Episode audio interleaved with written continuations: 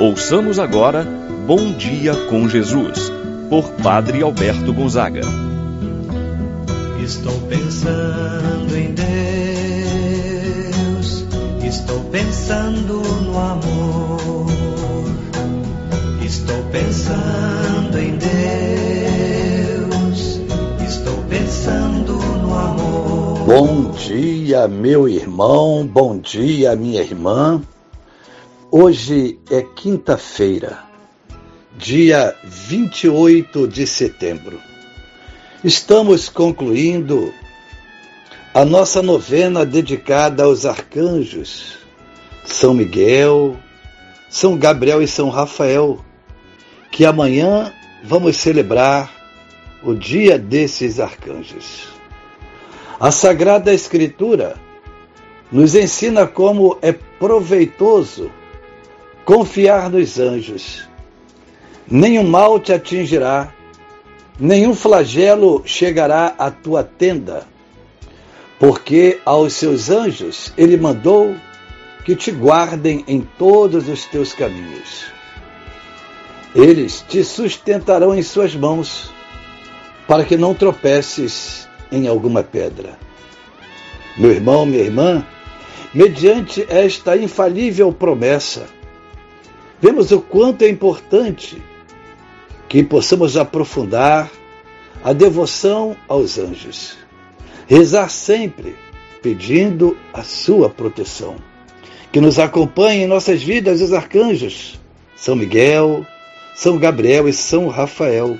Assim, iniciamos esse momento de oração, confiando no coração de Jesus as nossas intenções.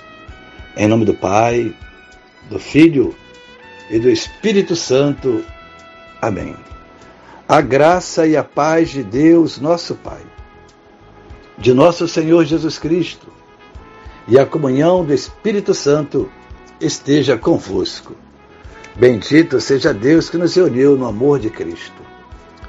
Rezemos a oração ao Espírito Santo. Vinde, Espírito Santo Enchei os corações dos vossos fiéis e acendei neles o fogo do vosso amor. Enviai o vosso Espírito e tudo será criado, e renovareis a face da terra. Oremos.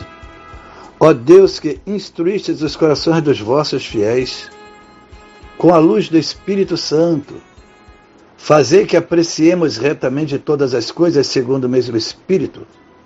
Gozemos sempre de Sua eterna consolação por Cristo nosso Senhor. Amém.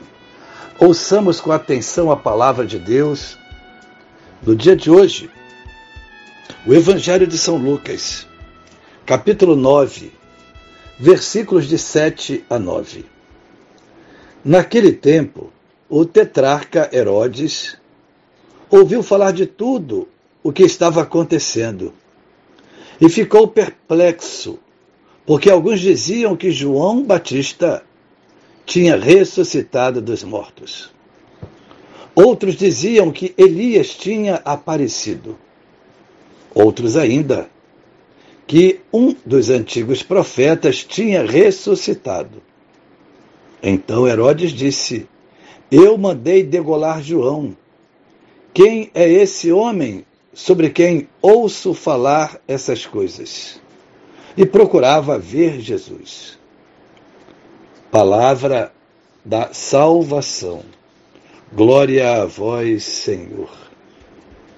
Meu irmão, minha irmã, o Evangelho nos conta que Herodes ficou perplexo ao ouvir falar de tudo o que estava acontecendo a respeito de Jesus. O que estava acontecendo? Multidões seguiam a Jesus. Jesus arrebanhava uma multidão de pessoas. Os sinais ainda operados por Jesus, a cura dos doentes, a libertação daqueles que estavam possuídos por espíritos maus. Portanto, a fama de Jesus se propagava. As ideias referentes a Jesus destacam a dimensão profética de seu messianismo. O que o profeta Isaías vai dizer e que um dia Jesus proclamou na sinagoga de Nazaré. O Espírito Santo está sobre mim, ele me enviou, ele me ungiu para anunciar a boa nova aos pobres, anunciar o ano da libertação, libertar os cativos, curar os doentes. Grandes sinais acompanhavam Jesus. Alguns até diziam que ele era João Batista ou algum dos profetas ressuscitado. Outros ainda, Elias reaparecido. Fato é que Herodes queria ver Jesus, confirmar o que dele se ouvia. Ele, Herodes, queria ver Jesus, mas por curiosidade, ou ainda porque estava incomodado pelo fato de Jesus atrair uma multidão. Quem era aquele homem sobre o qual ouvia falar todas aquelas coisas? Meu irmão, minha irmã, Herodes estava profundamente incomodado. Desejava ver Jesus. Queria saber se era tudo aquilo que o povo dizia a seu respeito.